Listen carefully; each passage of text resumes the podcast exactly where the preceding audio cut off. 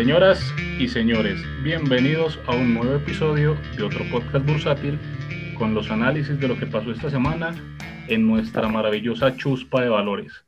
Antes de darle la bienvenida a nuestros panelistas, les recuerdo nuestro disclaimer. Eh, los contenidos de este podcast en ningún momento son una recomendación de inversión y si ustedes invierten con lo que escuchen en este podcast es porque claramente no saben qué están haciendo en bolsa. Una semana. ya saben que no tenemos contenido. Bueno, gracias. tranquilízate, amigo Llanos. Bienvenido. Buenas noches, don Llanos. Hey, buenas noches. ¿Cómo les va? Eh, contento de estar de nuevo aquí en otro episodio de otro podcast bursátil. El saludo del día de hoy es para querido capitán Juan Pablo Turbulencia Gómez. Hey, vuela muy alto, capitán. Saludos a nuestro amigo Juan Pablo. Eh, le damos también la bienvenida el día de hoy al señor Joan Ramírez. Don Joan, ¿cómo está? Bien, Henry, bien, bien, bien. Eh. Yo también quiero mandar un saludo a Andrés Manía, que nos quedamos esperando la bomba que iba a soltar, que dijo que iba a soltar una bomba y nunca la soltó. Tiene delay esa bomba. Eh, esperemos a ver qué suelta. Yo sí tengo una noticia ahorita de Copetrol, pues no una noticia, un rumor muy fuerte. Vamos a ver si se cumplen mis predicciones o no. Bueno, vamos a ver si, si sus fuentes fidedignas están bien informadas. Vamos a ver. Vamos a saludar también al señor Argemiro Aristizábal. Buenas noches. Buenas noches a todos los, a todos los panelistas y a nuestra querida audiencia nacional e intermunicipal, eh, que cada día va aumentando más y más y por eso el Colcap sigue bajando y bajando. Muy bien, ahorita cobras, estimado Miro. Saludemos también al señor Flaco Acero. Don Flaco, buenas noches. ¿Qué tal? ¿Cómo andan? Yo estoy por acá cambiándole la fecha a las, a las diapositivas de la oportunidad histórica por volverla a mandar ahorita. Muy bien, Flaco. Y saludamos finalmente al señor Padawan. Don Padawan, ¿qué hubo de las fotocopias? Aún no están listas. Buenas tardes, noches a todos los panelistas. Un saludo a todos nuestros oyentes y oyentas. Eh, yo no vengo a cobrar porque sigo cascado. Y ya saben por qué. Bueno, ahorita cuando nos toque la sección de, de Estados Unidos, eh, vamos a tener que sacar el pañuelito para secar las lágrimas de nuestro practicante. Bueno, antes de comentar lo que pasó esta semana, también tenemos que darle un saludo a nuestro amigo John Torres, que se dio cuenta que nosotros, otro podcast bursátil, estaba en el top 100 de los podcasts más escuchados en negocios y tecnología esta semana. Eh, es un logro del cual estamos mm, no tan orgullosos, eh, pero bueno, día a día hay más desocupados escuchando esto. ¿Qué opina, señor Janus? No, es un logro increíble, o sea, impresionante un logro. Yo sé que solamente hay en total 100 podcasts de negocios y tecnología en Spotify, por ende para nosotros estar en el top 100 es un logro impresionante. Claro, esta semana entramos en el top 100 y son 101, 101, maravilloso. Toda la otra semana estamos por fuera. Ah, había que hablar de eso. Ah, entonces también mi respuesta era bola de heno. bueno, señores, esta semana tuvimos una semana supremamente bajista. Eh, nosotros que estábamos con la indecisión de qué pasaba, que llevamos cuatro semanas con el Colcap sobre los 1320, 1330, no se movía esa zona y bueno, esta semana sí se movió con ganas. Hace dos semanas lo que eh, subía Bancolombia, eh, Ecopetrol lo devolvía, pero esta semana sí se pusieron de acuerdo, fue todas, y básicamente llegamos al nivel de 1282,21. Eh, tenemos aquí que darle un, un, aplauso al señor Argemiro Aristizábal, que proyectó como gurú este, este valor. Proyectó como gurú este valor. Eh, Qué balacera, bueno, un poco desfasado, ¿no? En tiempo, porque, porque tu proyección fue como a principios de febrero, pero, pero miro, se logró eh, eh, este nivel, eh, ganó la paciencia, ganó ese, ese, esas ganas de, darle clic a las compras. ¿Qué opinas, Miro? No, hermano, yo La verdad es que yo nunca le vi, le vi otro camino a eso, parce. Nunca se lo vi. Y, y en esos momentos no creo que es que vayamos ya a rebotar o alguna cosa. Yo digo que por ahí vamos a encontrar un soporte. Creo que sí vamos a encontrar un soportico por ahí. Pero, pero que vayamos al alza, mm, complicado todavía. Pero bueno, me despasé como en tres meses en el pronóstico, pero se llegó. Muy bien. Entonces. Es que ustedes no saben de valor. Ustedes sí saben de valor. Bueno, Miro, Miro es el único que sabe de valor. Eh, Miro, entonces, ¿ves con pesimismo todavía eh, lo que está mostrando la Bolsa de Colombia?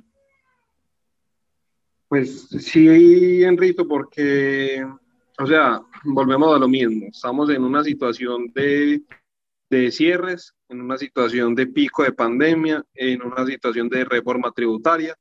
Eh, yo creo que aquí lo que nos puede afectar mucho, o sea, yo, yo diría que de 1280 a 1230 eh, es una zona de un soporte bueno eh, a nivel fundamental.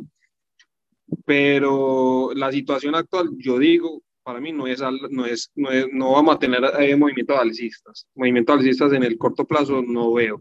De pronto que las, que las caídas se moderen, de pronto sí, pero movimientos alcistas no, por todo lo que acabo de mencionar.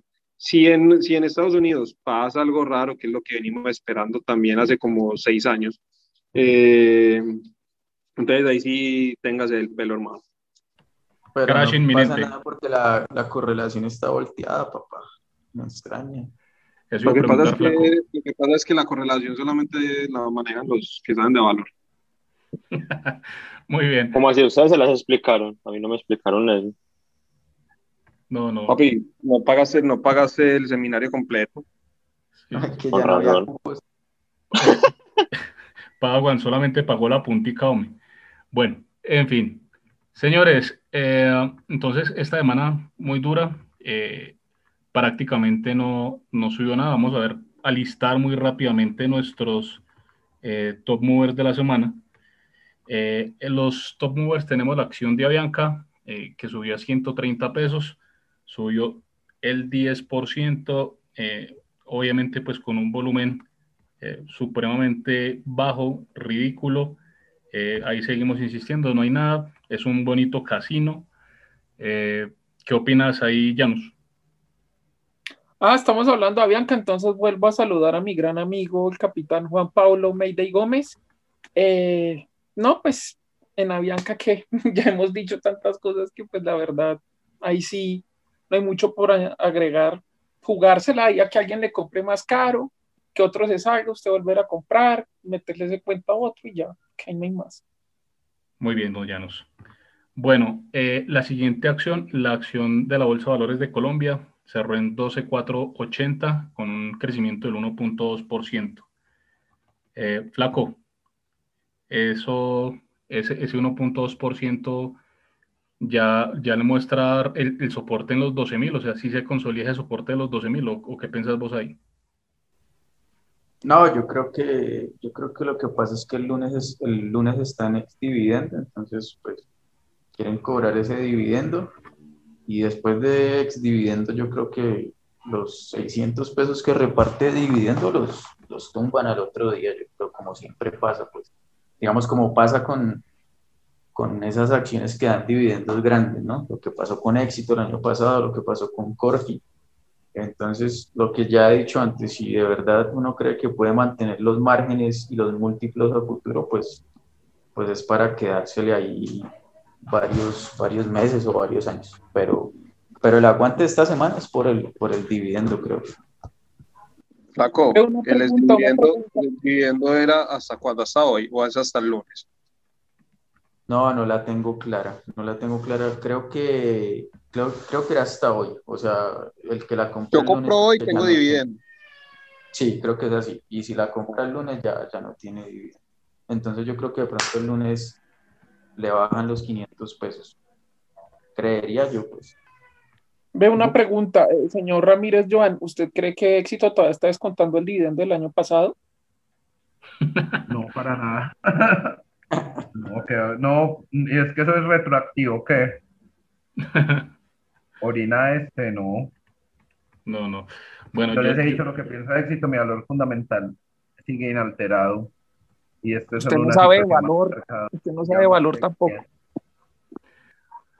Bueno, nuestro siguiente top mover es la acción de Semargos con el 1%, cerró en 3.940 y prácticamente pues pare de contar, ya todas las que subieron ahí, eh, vienen 3, 4 acciones que subieron un poquito, está Grupo Bolívar con el 0.7%, felicitaciones señor Flaco Acero, y la acción de Grupo Sura con el 0.6%.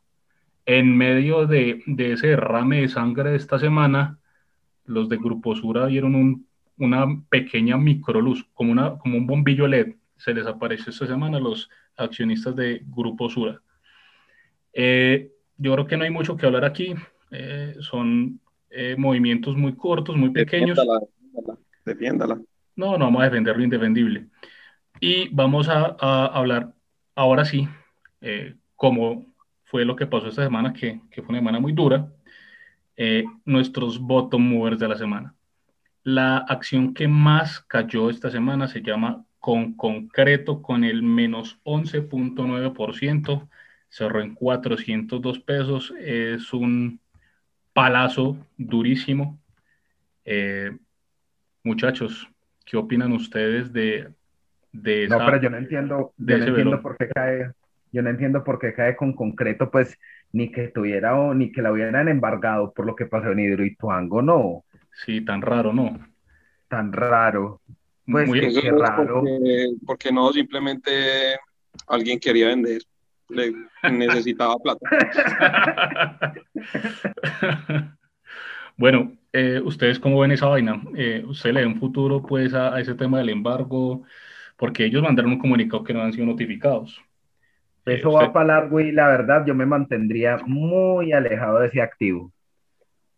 Por lo menos hasta que se resuelva eso. sí, Enrito, nosotros, ya, nosotros hemos hablado ya mucho de esa acción aquí y siempre hemos dicho que eh, no es una acción para uno estar ahí eh, esperando a largo plazo, cosas así. Tiene muchos chicharrones y para la muestra, pues bueno, esta semana ahí les cayó la sorpresita y que estaba montado se llevó su riendazo. y muy duro además, muy duro. Porque fue, fue un movimiento con volumen, o sea, no, es un, es un, es un indicador muy, muy malo el de con concreto esta semana. Eh, de pronto ahí en esos 400 se encuentra una zona de rebote, es, un, es como, una, como una barrera psicológica los 400 pesos, pero yo diría, yo, y, no, y no sigan las recomendaciones de nadie, yo diría que cualquier rebote que, que estas semanitas son, son venta. ¿O qué opinan ustedes, muchachos? Es que es más, con concreto no llegó a estar incluso como a 300 pesos o menos. Eh, bueno, en- 280 fue el mínimo, ¿no? Incluso. eh, sí, en, pandem- en pandemia alcanzó a estar sobre los 315, 318. Más allá, más allá, hace como en el 2018, estuvo en 270. Entonces, espacio, espacio para caer, pues, tiene un yo lo resumo, yo lo resumo en lo siguiente. Eh, eso es una acción que en esos momentos es especulación pura, pura especulación. El que quiera ahí, como quien dice, eh, especular y jugar al trader, pues, hombre, hágalo, va teniendo en cuenta que en algún momento debe salir a estopearse, pues, o sea, teniendo en cuenta. No que vaya a, a meterse y después por allá en menos 5, ah, no, ya me quedaré con ellas para que lo tengan en cuenta, pues. Sí, muy difícil posicionarse en esa acción, pues de largo plazo muy difícil. Bueno, nuestro siguiente top mover de la semana eh, empieza preferencial de Grupo Argos con el menos 7.7%, cerró en 9.050 pesos. Ah, Flaco, ¿vos ¿qué opinas ahí? Eh, no, colgada de, de- todo el movimiento del Colcap, digamos que acá sí, como decir que fue por un asunto fundamental o tal, ¿no, pues Efecto el Colcap, efecto, efecto Col- Colcap que se llevó a Eco, se llevó al GEA, se llevó a, Bancolombia y, y se fue todo y pues que esta haya caído el 7, pero, pero no sé, Sur haya caído el 5, pues no, no, ni le quita ni le pone a una o a la otra. No, flaco, pero Sura subió el punto 6. Bueno, pues el, a, a Val también lo cascaron, todo estuvo cascado. Entonces, pues, o sea, mi punto es que decir que es que fue por un efecto fundamental o una noticia o no, simplemente pues cayó todo y, y esta fue la de malas que fue la que más cayó. Sí, ahí estamos, estamos de acuerdo. Diferente, diferente a con concreto que pues sí se cayó por algo puntual. Es correcto. Bueno, nuestra Era siguiente... pérdida y van a repartir dividendo, el desorden. Otra vez, eso ya lo hemos dicho. Bueno, eh, nuestro, nuestra siguiente voto mover eh, es la acción de preferencial Bancolombia, que cerró en 28.800 pesos con una caída del menos 5.5%, eh, Palazo también, y eh, con el menos 5.1% la acción de Bancolombia Ordinaria con también en menos 20 en 28.800. Hace rato, mucho rato, yo no veía las dos acciones cotizando al mismo precio. Iguales. El Sí, spread se fue a cero. a Se cerró el spread. Se cerró por completo el spread. Eh, 28.800. Eh, Janus, ¿usted qué opina? ¿Y usted que le gusta ver los, los ADRs? Inclusive en algunas, eh, eh, vi unos días en los que la ordinaria cerró, varios días en los que la ordinaria cerró por encima. Imagínese. Janus, Bueno, pues en, en el tema de Bancolombia, pues hace rato veníamos hablando de ese spread que se cerró. En cuanto a lo que me preguntaba el ADR, hoy se vio algo y es que llevaba un rato después de la apertura en, en Nueva York con muy bajo volumen Bancolombia. Empezaron a, o sea, la caída fuerte de Bancolombia, bueno, no tan fuerte realmente, la caída de Bancolombia se hizo un poquito más notoria ya casi al cierre de la jornada en Nueva York y está en una zona de, puede ser un soporte interesante porque esa zona de los 31.70, 31.50 en la diaria cuando la ha tocado ha rebotado más o menos esa zona de 33, 34. Podría ser una zona, de, uno decir, de pronto apostarle un rebote, pero pues uno sabe que, que tampoco es que se vaya a ir a 40 mil o, o más arriba y que ya esté al piso, pues complicado, ¿no? Pero sí podría venir un rebote en esa zona que es importante. Y ya de ahí, donde rompa eso, ahí sí vienen los 28 y el famoso soporte de los 25, que eso sí se ha vuelto compra manos llenas en el ADR. Bueno, yo, yo sí tengo que hablar aquí también porque eh, no sé si fue en el pasado o en el antepasado, en el podcast pasado o antepasado, esa, hablamos de Bancolombia. Y estábamos hablando de que el rebote, que ahora sí el rebote, que y bueno, yo les dije que ese rebote estaba como bastante complicado y véalo donde quedó. sí señor, cobre, cobre, mira, usted hoy tiene derecho a cobrar, mejor dicho, todo lo que, todo lo que pueda. Tiene derecho hasta sacarme. Oiga, ¿verdad? ¿Por qué, por qué no se ha ido Paduan? En fin, la siguiente acción bottom mover, la acción de Canacol con el menos 4.9%, eh, y la acción de Celsia con el menos 4.2%, regresó a 4.406 pesos. Eh, Janus, ¿qué pensás ahí con, con Celsia en ese, en ese bajón de esta semana? No, pues mm, se la llevó también el resto, de, el resto del mercado. Yo pienso que es un efecto arrastre ahí, se fueron todas. Eh, pues es que realmente lo que hablábamos ahorita, muy poquitas subieron, entonces pues eso es muy parejo en las caídas, ¿no? Entonces que el 3, que el 4, que el 5, entonces pues era como muy difícil en un mercado pequeño como este encontrar varias que suban, varias que bajen y, diferencias grandes, ¿no? Todas para un lado y muy poquitas que, que son las que llevan la contraria. De acuerdo. Eh, ah, bueno, esos 4.800 le costó dificultad a cruzarlos y, y ya se contagió de, de todo el Colcap y bueno, 4.400 nuevamente. Y ahí yo creo que va a estar un, un buen rato sin, sin dirección. Bueno, señores, y ah, ahí sigue el listado. Todos los bancos están da vivienda con el menos 3.7, Grupo Val con el menos 3.7 y Ecopetrol con el menos 3.2. que también es una caída fuerte, no tan fuerte, por supuesto, como las de Bancolombia, que, que fue 5,5%, pero igual, eso eh, hace que el Colcap eh, baje, baje duro, ¿no? 2200, 2228, cerró en 2228. esta zona de los 2200 ha funcionado en algunos momentos como, como soporte, pero con esta perspectiva no sabemos qué opina el señor Powell. Pero espérate, espérate, porque pendientes ahí todos los oyentes que se viene una bomba que los va a infartar. Oh, los va, a hacer enojar a todos. Los va a hacer enojar a todos. ¿La digo ya pues, o cuando, ustedes me dicen cuando la digo?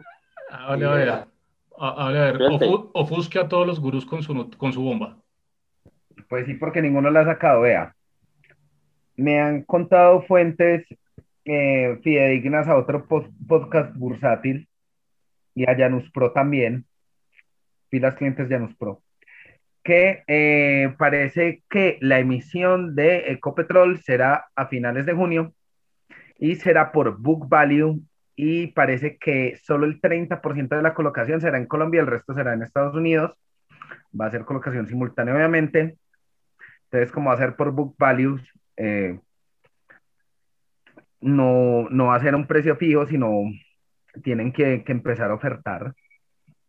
Entonces, con el precio del petróleo, petróleo actual, a mí me parece una muy buena perspectiva para, para Ecopetrol y creo que, creo que por eso también el Colcap y todo ha bajado. No hay liquidez, nadie está comprando porque los fondos se están guardando para eso.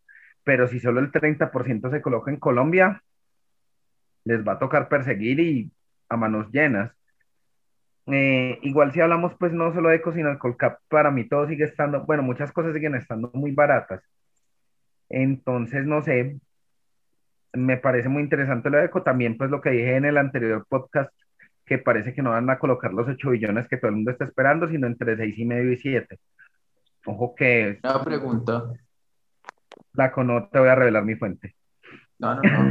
no, no, eh, ¿Cómo hacía Book Value? O sea, book value, no, no, no entiendo. No, no es valor en Perdón, perdón, eh, book building, book, book, building, sorry, tuve un lapsus.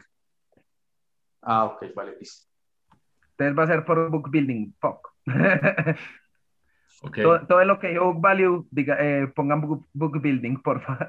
Ok, o sea, eso va a ser una subasta, básicamente. Pero más que todo, ahí como lo relevante, pues, de ser cierto, de ser cierto. Eh, y es cierto, ojo, son rumores, son rumores. No hagan caso de esa jugada. desde, cierto, desde cierto que van a colocar el, el, el, 70% en Estados Unidos, bueno, eso sí es algo ya más positivo, pues, en, en mi punto de vista. Igual eso es muy poquito, pues 6.5 millones en Estados Unidos, eso no es nada, eso se lo llevan de uno. Y sobre todo, pues suponiendo el precio del petróleo actual, es que vean que no es mentira, o sea, cuando el, el barril estaba a 62, Ecopetrol estaba arriba de 3.200, o sea, corríjanme si estoy mal. Sí, no. Ah, no y, y, las eficiencias operativas que ha tenido Ecopetrol durante los últimos años, pues son muy buenas. no, no, son ni comparables siquiera los, los 62 o los ingresos y los resultados de Ecopetrol con, con el barril a 62 de, de hace año y medio o hace dos años es, es diferente, ¿no? No, y además muy, muy inteligente la jugada de, de, ir a emitir la mayor parte allá, porque pues allá les pueden terminar pagando cualquier cosa. O sea, cualquier cosa digo mucho. Acá sí, no. Es Aquí como somos de lichicos. Diga que somos lichicos, No, es verdad, acá somos, acá somos lichicos. Además, acá les toca encimar iguanitas de peluche para que compren eso. Oye, es que, y es que miren que es, es es lo mismo de Tecnoglass, que prefiere deslistarse acá y quedarse solo allá. Es, es, lo mismo de Rappi, que quiere emitir en Estados Unidos. Es lo mismo de este rollo de cannabis que prefiere emitir por allá. Mineros está buscando la misma jugada yendo a Canadá. Que, que vaya a saber uno si le sale o no, pero, pero pues yo como, como directivo también estaría en lo mismo, buscando cómo emitir allá y no acá. Es que todo el mundo está buscando eh, listarse en Estados Unidos, emitir allá y todo, porque es que le están dando unos múltiplos altísimos a todo. Vea que, por ejemplo, Coinbase, uno de los exchanges de Bitcoin, de una vez se metió allá y empezó a un valor altísimo y muchos exchanges ahora también y stocks relacionadas a, a criptomonedas y eso se están listando porque con las subidas de las criptomonedas le están metiendo unos múltiplos que pagan 100 y 200 veces y lo que usted quiera, uno ve. Y no solo eso, sino que también están dando plata gratis, básicamente con esos planes de estímulos que se van a seguir dando. Eh, la gente que dice, pues acá al americano le dan un cheque de dos mil dólares y todo se lo gasta en acciones. Emita ya que eso se lo compra cualquier cosa que rente positivo allá es negocio porque como eso sale tan barato, que rente positivo. Entonces cuando le dicen a uno, ah, es que mire que los test se los pelean y no sé qué, pues claro, no ve que en medio de tasas de renta fija casi que negativas o negativas en muchos sitios, pues lo que rente positivo, eso es una bendición. Adiós. Totalmente de acuerdo. Bueno, bueno, y ya que estamos hablando de, de emisiones, eh, ¿Ustedes qué opinan de la noticia que salió esta semana de un nuevo emisor en la Bolsa de Valores de Colombia? Eh, en este caso, la empresa Latam Logistic Properties, que dice que quiere buscar 250 millones de, dólares eh, en esta chuspa. ¿Ustedes qué, qué opinan? No la sigo.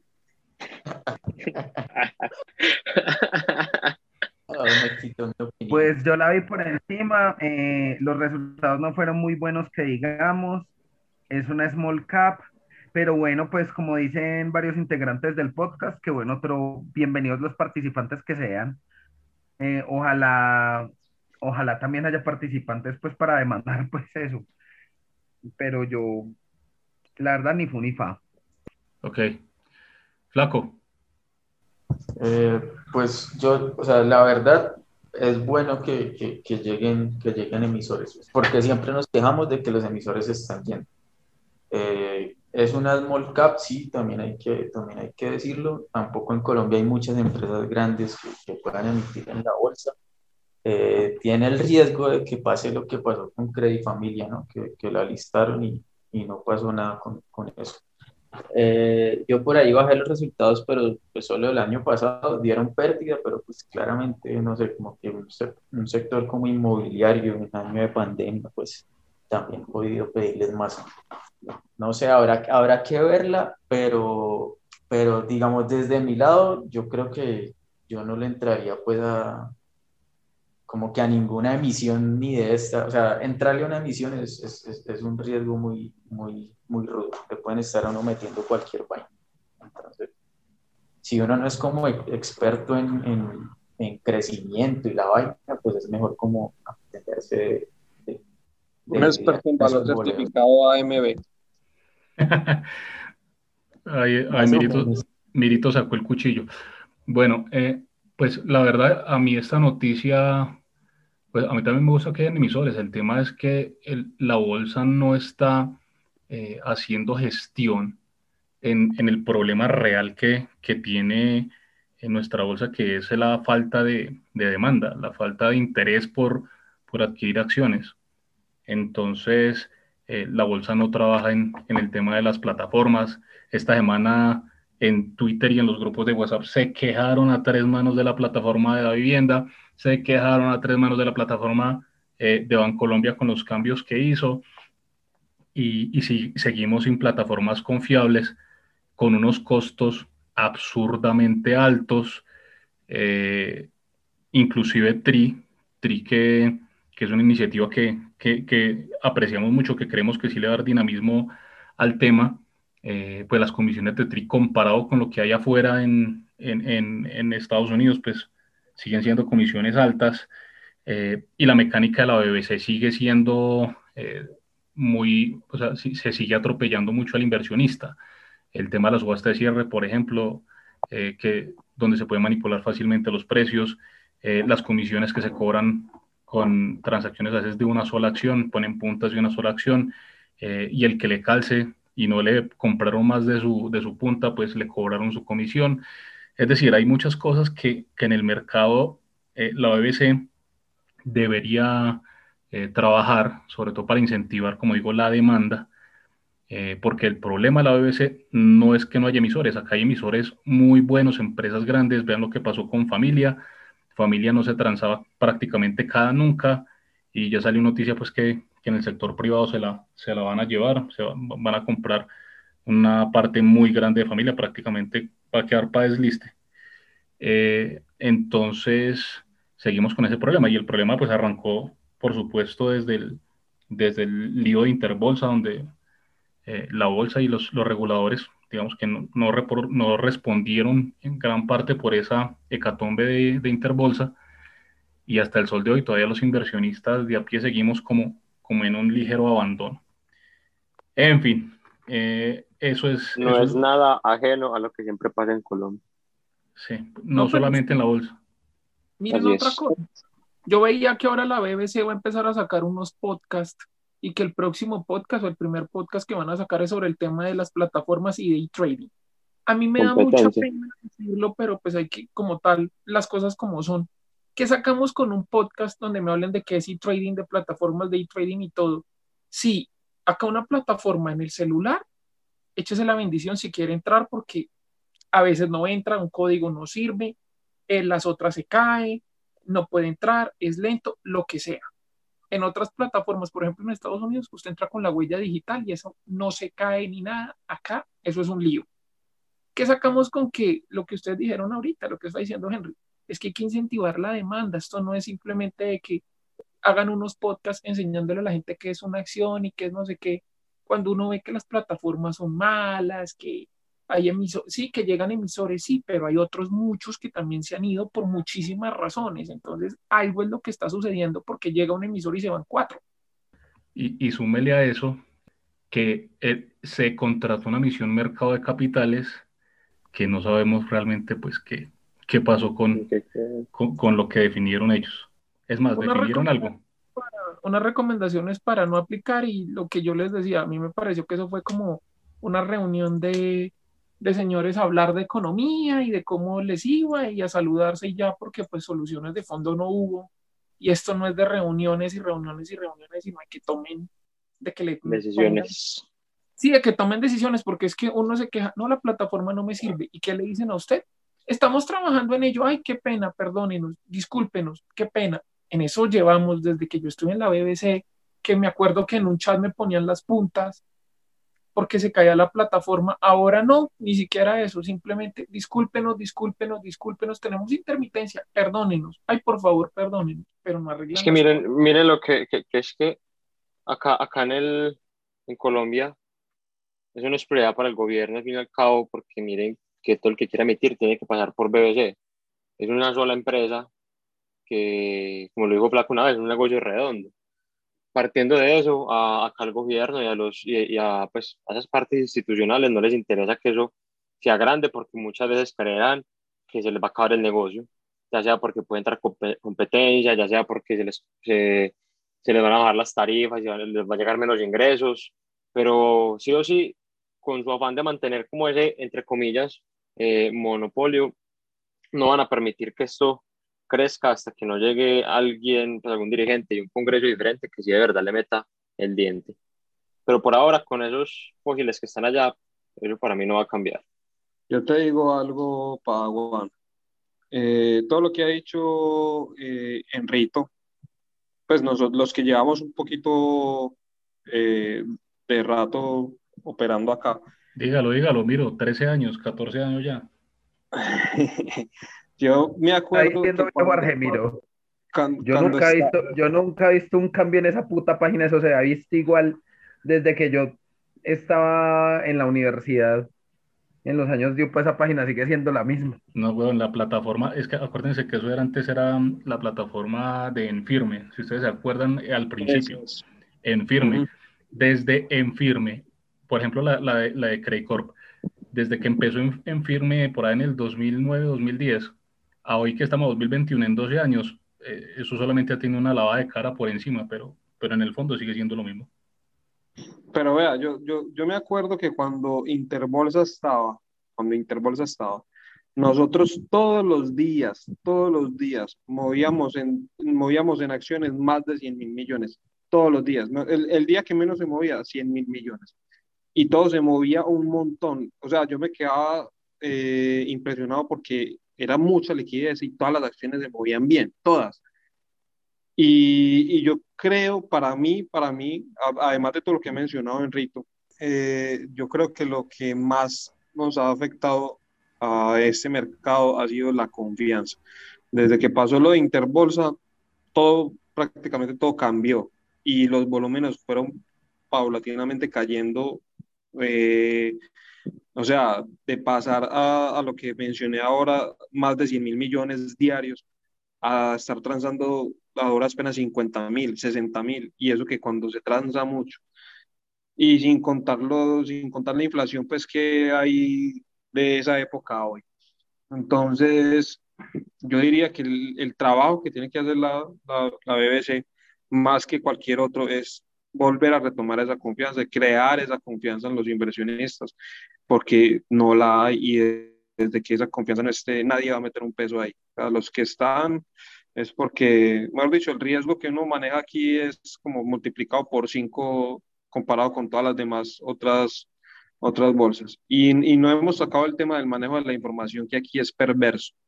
Aquí la gente, se, los, los, los, duros se dan cuenta de las cosas cinco días antes de que salgan al, a la luz.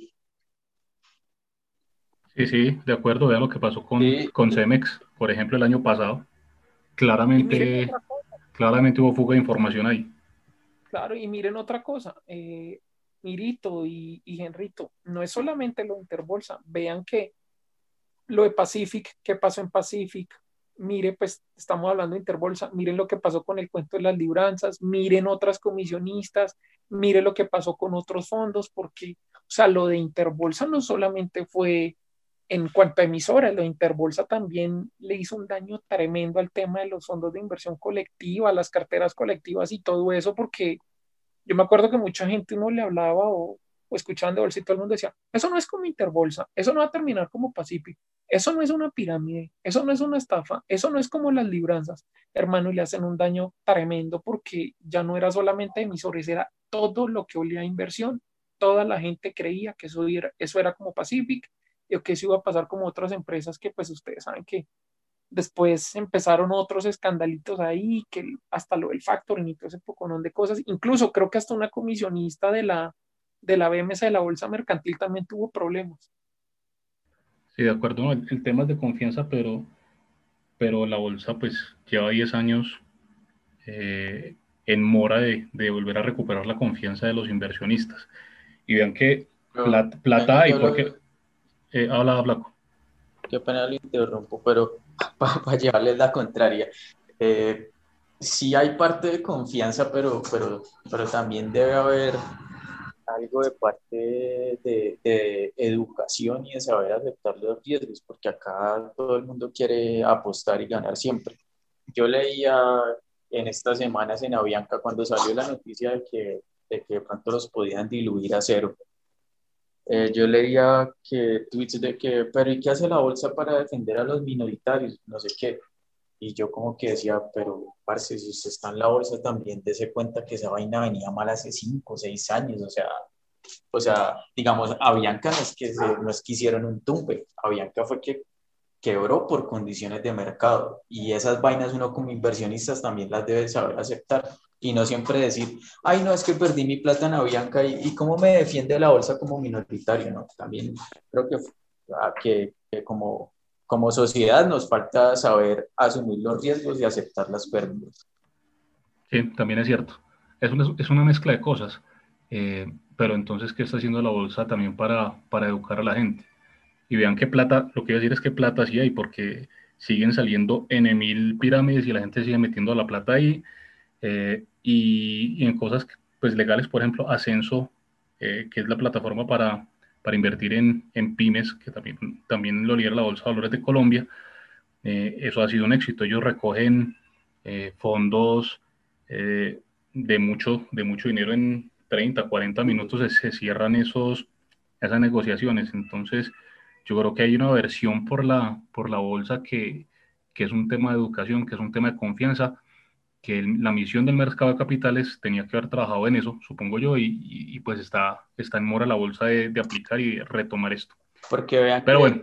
eh, barreras de entrada sí hay, porque eh, un amigo tenía cuenta en, en Accivalores, como quitaron la plataforma de trading de Accivalores para montarlo de TRI, pues el man dijo, no, yo me voy para Credit Corp, tal. Se demoró dos meses, desde que pasó el primer papel hasta que le activaron la cuenta, se demoró dos meses.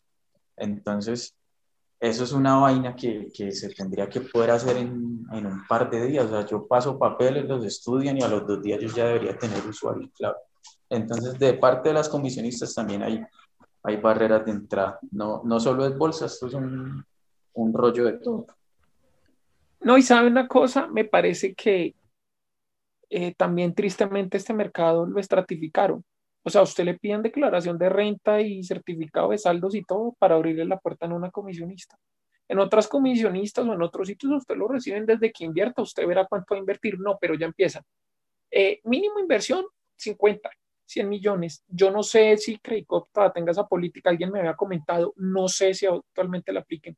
Que, por ejemplo, para usted invertir en los fondos de, de inversión colectiva de, de Credit Corp eran como 200 millones para distribuirlo en los fondos. Y uno dice, venga, pero si en un fondo de esos, para invertir en el Colcap y eso, que son las mismas acciones, pues hermano, uno abre un fondo en otra comisionista o en, hasta en una fiduciaria que invierta en acciones y está expuesto a las mismas acciones, porque para, para la variedad que ofrece el Colcap, cualquier fondo compra las mismas. De acuerdo. Bueno, en fin, nosotros tenemos en cuanto a plataformas la fe puesta en TRI, que puede ser una pequeña solución, pero el conjunto como tal de soluciones no es solamente TRI, hay, hay muchas cosas que debe hacer eh, la bolsa en cuanto a confianza, en cuanto a educación. Esperemos que algún día nos escuchen a todos los, los minoritarios.